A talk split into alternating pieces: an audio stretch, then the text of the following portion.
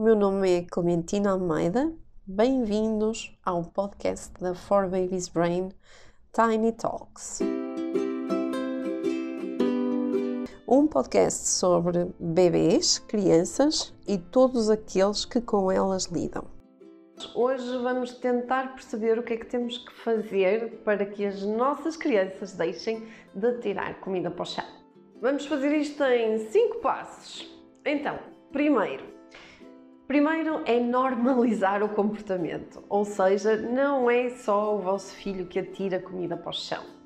Todos os bebês, a dado momento, a dada altura, devido ao seu desenvolvimento cerebral, vão, tirar, vão atirar a comida que nós colocamos na cadeirinha, vão atirá-la para o chão.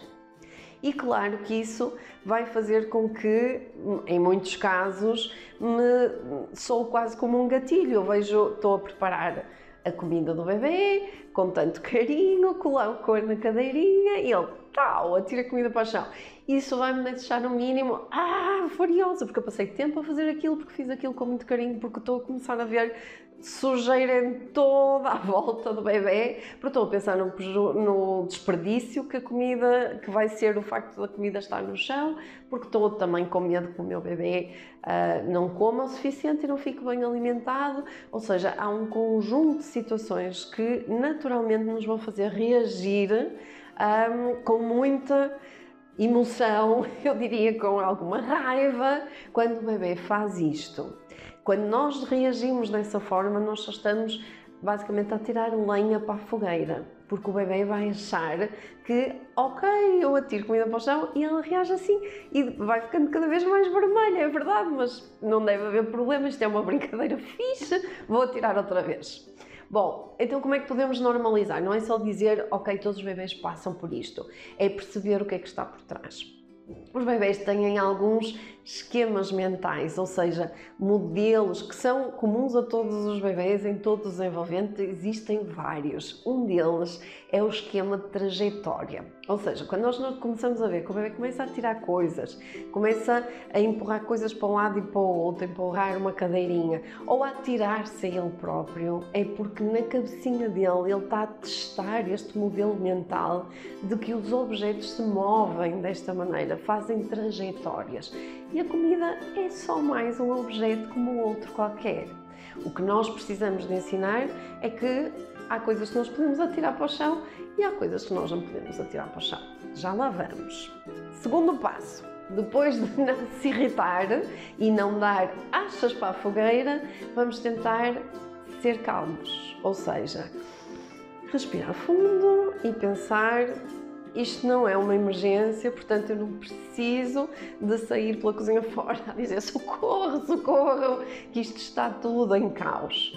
Então vamos respirar, vamos acalmar para tentarmos perceber como reagir com o bebê. O facto de nós reagirmos com calma faz com que de algum modo não estejamos a reforçar este comportamento do bebê naquele setting que nós não queremos que aconteça, porque é bom compreender, mas não temos que deixar que o bebê tire a comida toda para o chão. Portanto, segundo passo, não entrar na situação já a disparar, porque senão o bebê vai repetir N vezes até perceber o que é que efetivamente acontece quando ele atira a comida para o chão.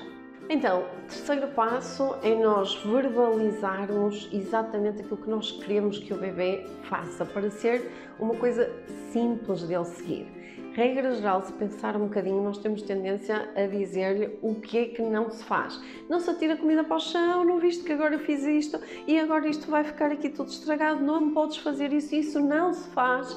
Mas raramente dizemos o que é que nós queremos que ele faça. Então é importante, especialmente nos mais pequeninos, dizer com clareza uma coisa deste género.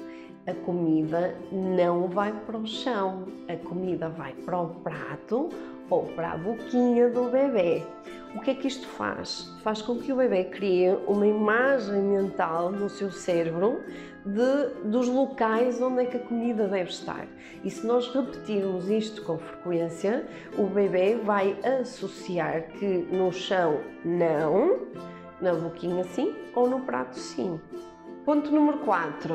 Não vamos a todas as batalhas, nem vamos entrar neste jogo com o bebê. Portanto, nada de achar piada, rir-se, voltar a colocar a comida no tabuleirinho, o bebê voltar a tirar e nós voltarmos a apanhar, porque isso no fundo está a dar indicação ao bebê de que aquilo é uma brincadeira que é normal e que podemos fazer aquilo com a comida. Então o que nós devemos fazer é que se o bebê dá este sinal, e às vezes também é porque o bebê. Uh, não só está a testar este esquema de trajetória, mas também já está um bocadinho, uh, já está sem apetite, já comeu demais, naquele dia não lhe apetecia tanto e, portanto, a brincadeira de, com a comidinha passa a ser só uma brincadeira porque já está saturado de comer. Então, o que nós devemos fazer é: ok, se tu já não queres comer, se o bebê continua a tirar a comida, então tiramos do, o bebê da cadeirinha e deixamos-o brincar. Claro que agora está a pensar: ah, mas assim ele não come nada, que tira tudo para o chão. Se nós fizermos duas, três, quatro vezes isto, o bebê vai perceber que alimentar-se é na cadeirinha com a comidinha na boca e que não podemos atirá-la para o chão. E vai perceber também, obviamente, que o bebê vai dar sinais de fominha e, portanto, se ele quiser voltar a comer, nós voltamos a trazê-lo para a cadeirinha e voltamos a repetir a comidinha no chão, não, a comidinha vai para a boca e aí o bebê vai percebendo ao longo do tempo que há coisas que devemos fazer e há coisas que não devemos fazer. Não é uma questão de disciplinar nem de castigar, é de explicar ao bebê aquilo que está a acontecer e como é que ele deve atuar para ele perceber um bocadinho melhor do mundo que está à volta dele. Ponto número 5. Voltando ao ponto número 1. Um, como o bebê está a fazer isto para testar o tal esquema de trajetória comum no desenvolvimento, nós temos que criar condições ao bebê de exercitar este esquema mental, ou seja, de testar várias vezes, que são comportamentos, um, no fundo, são, acabam por ser uh, comportamentos repetitivos, que o bebê repete N vezes, mas que são quase como uma necessidade que o cérebro lhe impõe de fazer aquilo, ou seja, não é manipulação, não é para nos chatear, uh, não é com a intenção de, de criar qualquer tipo de confusão, é com a intenção de desenvolver o cérebro. E portanto, nós também temos que, uh, não deixando que a comida seja o laboratório, temos que dar alternativas. Nós podemos usar uh, bolinhas de, daquelas piscinas de bolinhas de plástico, nós podemos uh, ter coisas de esferovite, nós podemos até deixar os mais crescidos fazer guerras de almofadas, porque estamos também a testar o, esquema mental de trajetória, mas no fundo nós temos é que dar alimento também ao cérebro, porque se nós não providenciarmos uh, situações em que o bebê pode exercitar uh, estes esquemas mentais, obviamente que ele vai exercitar com aquilo que tiver à mão. E se estiver na cadeirinha da papa, vai ser com a comidinha. Se nós providenciarmos estas brincadeiras, o bebê vai claramente perceber com o que é que pode brincar e com aquilo que não pode brincar. Gradualmente ele vai deixar de atirar comida para o chão.